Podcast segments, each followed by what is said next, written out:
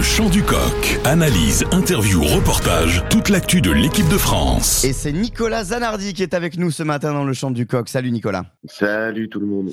Nicolas, c'est le retour de Sekou Makalou. On l'a vu hier dans la dans l'annonce de la composition d'équipe de Fabien Galtier. Un banc en 6-2, Antoine Dupont titulaire. Est-ce que tu peux nous donner les enseignements de cette compo et ce que ça signifie surtout au niveau des ambitions des Bleus? Alors le premier enseignement, pour être euh, tout à fait simple, c'est qu'Antoine Dupont est en pleine forme et on s'en félicite tous après le, feuilleton de ces dernières semaines. Euh, voilà, on a eu euh, de sa part toutes les garanties, on l'a vu à l'entraînement plaqué, on l'a vu, on l'a vu se donner à 100% et sans retenue et sans appréhension surtout. Donc ça c'est ultra intéressant. Pour le reste de l'équipe, eh ben, pas grand-chose à, à, signaler, hormis peut-être euh, les confirmations, on va dire, de Anthony Gelon, qui enchaîne son quatrième match après sa, sa rupture des croisés, ou Louis Bielbiaré, qui a définitivement euh, dépassé Gabin Villiers dans la hiérarchie. Euh, et sinon, effectivement, euh, pas grand-chose à retenir, hormis ce retour à un banc assis avant, avec notamment Sekou Makalou, qu'on croyait peut-être perdu, doublé par Paul Boudéan, et qui finalement a, a, retrouver les faveurs de Fabien Galtier, peut-être en partie en raison de ce fameux match de novembre 2022 où il était remplaçant dans une configuration semblable et où il avait été excellent euh, contre les Sud-Africains au poste d'ailier, mais peut-être aussi tout simplement parce que Sekou Makalou est un, un joueur incroyable, un facteur X dont on se dit qu'il peut débloquer n'importe quelle situation.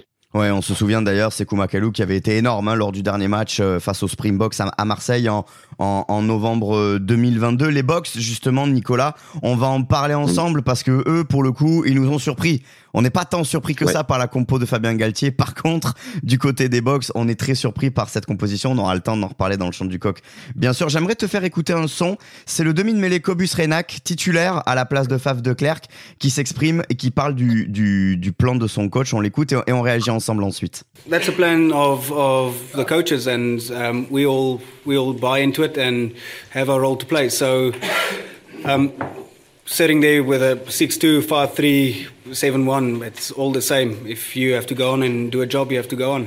Il explique, hein, le demi de mêlée, que quel que soit le plan du coach, quelle que soit l'équipe titulaire et quelle que soit la composition du banc, il y a un plan et ils le suivront jusqu'au bout. Ça veut dire qu'ils ont vraiment un plan en tête, euh, ces Springboks. Comment est-ce que toi tu l'analyses et surtout est-ce que comment les, comment les Bleus l'analysent ce plan-là? Euh, c'est la première analyse, c'est la vraie grosse analyse qu'on qu peut en faire. J'ai j'ai discuté euh, en marge de cette euh, de, de, cette conférence de presse avec un un journaliste sud-africain très expérimenté, euh, Hubert Parkmetre, qui qui qui m'expliquait que c'est la première fois à sa connaissance que les Sud-Africains construisaient une composition non pas en fonction de leur force, mais de celle de l'adversaire.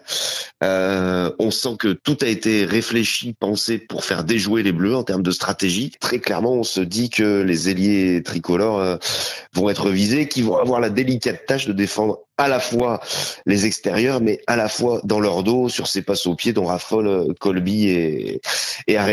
Euh, les, les, Français en sont conscients. Euh, Thomas Ramos évoquait le sujet hier. Ils, ils savent très bien ce qui les attend.